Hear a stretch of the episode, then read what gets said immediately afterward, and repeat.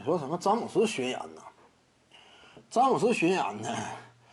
这我感觉啊，就是规模呢会比肩迈克尔乔丹和科比布莱恩特呀，甚至有可能呢，能不能过说比科比还更有盛况一些？也许存在这种可能性，因为勒布朗詹姆斯呢，一个是他所取得的综合成绩。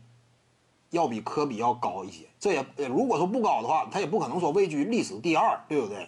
再者呢，就是至于球队的特殊意义，他也比科比高。你别看说科比在洛杉矶湖人啊拿了五个冠军，一身的功勋，对不对？前后呢效力了二十年，但是詹姆斯至于克利夫兰而言，这个意义要更特殊，更特殊。洛杉矶我们清楚啊，那本身就是大都市，对不对？各大这个呃。四大职业体育联盟啊，这当中的一些顶级球队啊，纷纷落户洛杉矶嘛。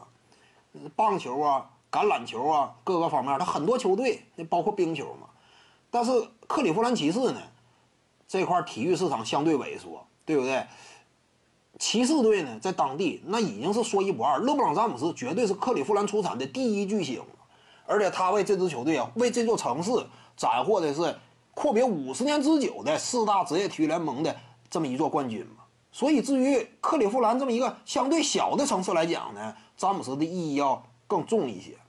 所以詹姆斯一旦说啊，他的退役巡演是以骑士球员身份的话，那绝对盛况空前的。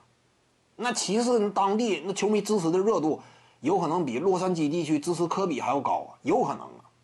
因为洛杉矶地区它这焦点分散嘛，很多职业体育联盟嘛，这就不像克利夫兰。应该有可能啊，这得是在以骑士球员的身份。如果说詹姆斯是以湖人球员的身份，那有可能就是詹姆斯这个退役巡演呢形成的整体规模与影响力啊，我认为不会高于科比啊。如果说詹姆斯他是以湖人球员身份的话，不会高于科比，因为他在湖人或者说在洛杉矶本地这个基础差嘛。因为你真说搞退役巡演的话，在主场得打四十一场嘛，那主场是重要的球迷拥趸的来源。他这是以湖人球员身份差点吧？就算说拿过一个冠军也差点那比不了说当年科比布兰特呀，在湖人呢基础那么扎实吧？徐静宇的八堂表达课在喜马拉雅平台已经同步上线了，各位观众要是有兴趣的话呢，可以点击进入到我的个人主页当中，在专辑页面下您就可以找到它了。